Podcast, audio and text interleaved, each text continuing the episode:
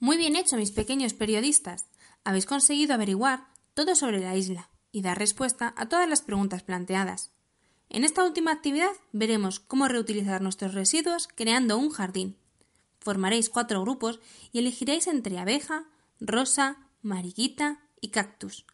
Para saber cómo hacerlo, deberéis prestar mucha atención al vídeo.